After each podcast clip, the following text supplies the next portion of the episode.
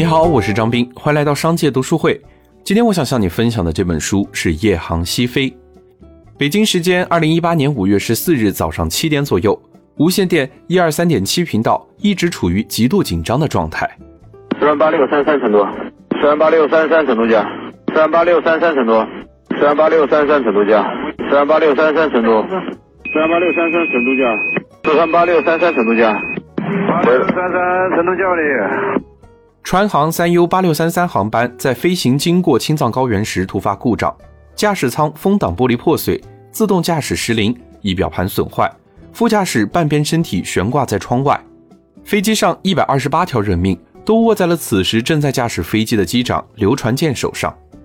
而面临如此危难的情况，刘传健凭借专业素养与强大的心理承受能力，驾驶飞机成功迫降成都，将一场灾难转化成了一个奇迹。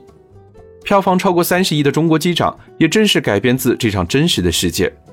这并不仅仅是一场紧张刺激的空中危机，更是一场所有乘务人员在面对生死关头的心理博弈。是他们用最短的时间完成了心理建设，并迅速理智的应对，这才是奇迹的来源。身处万米高空，天气原因、设备故障、不可控的意外常常出现。其实人与天空的对抗始终困难重重。一个个奇迹的出现，背后都是千锤百炼的付出与难以想象的艰辛。远在大洋彼岸的英格兰，一位女飞行员也同样遭受着一场极具挑战的险阻。不同的是，她是在夜间挑战飞越大西洋，是独自一人在死寂的海面上穿越黑暗。在飞行过程里，飞机熄火，油也用完了，飞机不断的在海面上空爬升，再下降，甚至最后一头栽下。好在经过一系列的惊心动魄之后。这位女飞行员完成了她的飞行冒险，她也成为了第一个从英格兰飞越大西洋的飞行员。她就是博瑞尔，用独自驾机从英国飞越大西洋，直抵北美的壮举，验证了一位先知的预言：女士将独自飞越一大片水，前往一个陌生的国家。在这个当时从来都被认为男性独尊的行业里，博瑞尔实现了超越，性别没能成为他的前进途中的绊脚石。博瑞尔不逊于任何男性。你该写写这些事，你知道吗？你应该写。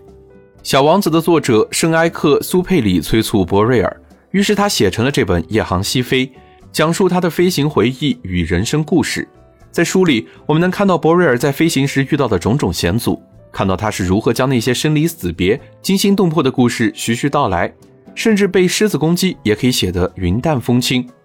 他可以沉稳镇定地面对暴风雨的天气，或是飞机突然出现的故障。并幸运的在每一次危险当中脱身，以至于拥有无数个传奇的经历可以讲述。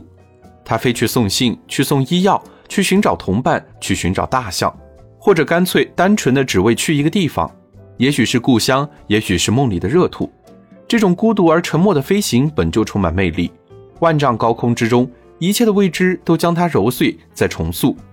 他会遇见无数个自己，然后完成生命中每一次绚丽的绽放。这是一部让海明威自愧不如的传奇经典。他坦言，博瑞尔写得很好，精彩至极，让我愧为作家。听完这本书，我们会发现，博瑞尔只是走自己的路，享受自然的一切，享受肯尼亚的阳光。他用一生的经历，各种真实的生死瞬间，教会人们热爱生命，保持鲜活。他的勇敢与诚挚感染着我们，让我们即使被固定的生活流程束缚手脚，被世俗的眼光压抑个性，也不忘努力冲破枷锁。承担起仅有一次的生命，获得与之相称的自由与深沉，无所畏惧，适当改变，享受孤独，这都是我们能从书里真切感受到的，也会成为我们从容面对未来的巨大力量。好了，如果你想收听更多内容，欢迎订阅。让我们在一年的时间里共读百本好书。我是张斌，我在商界读书会等你。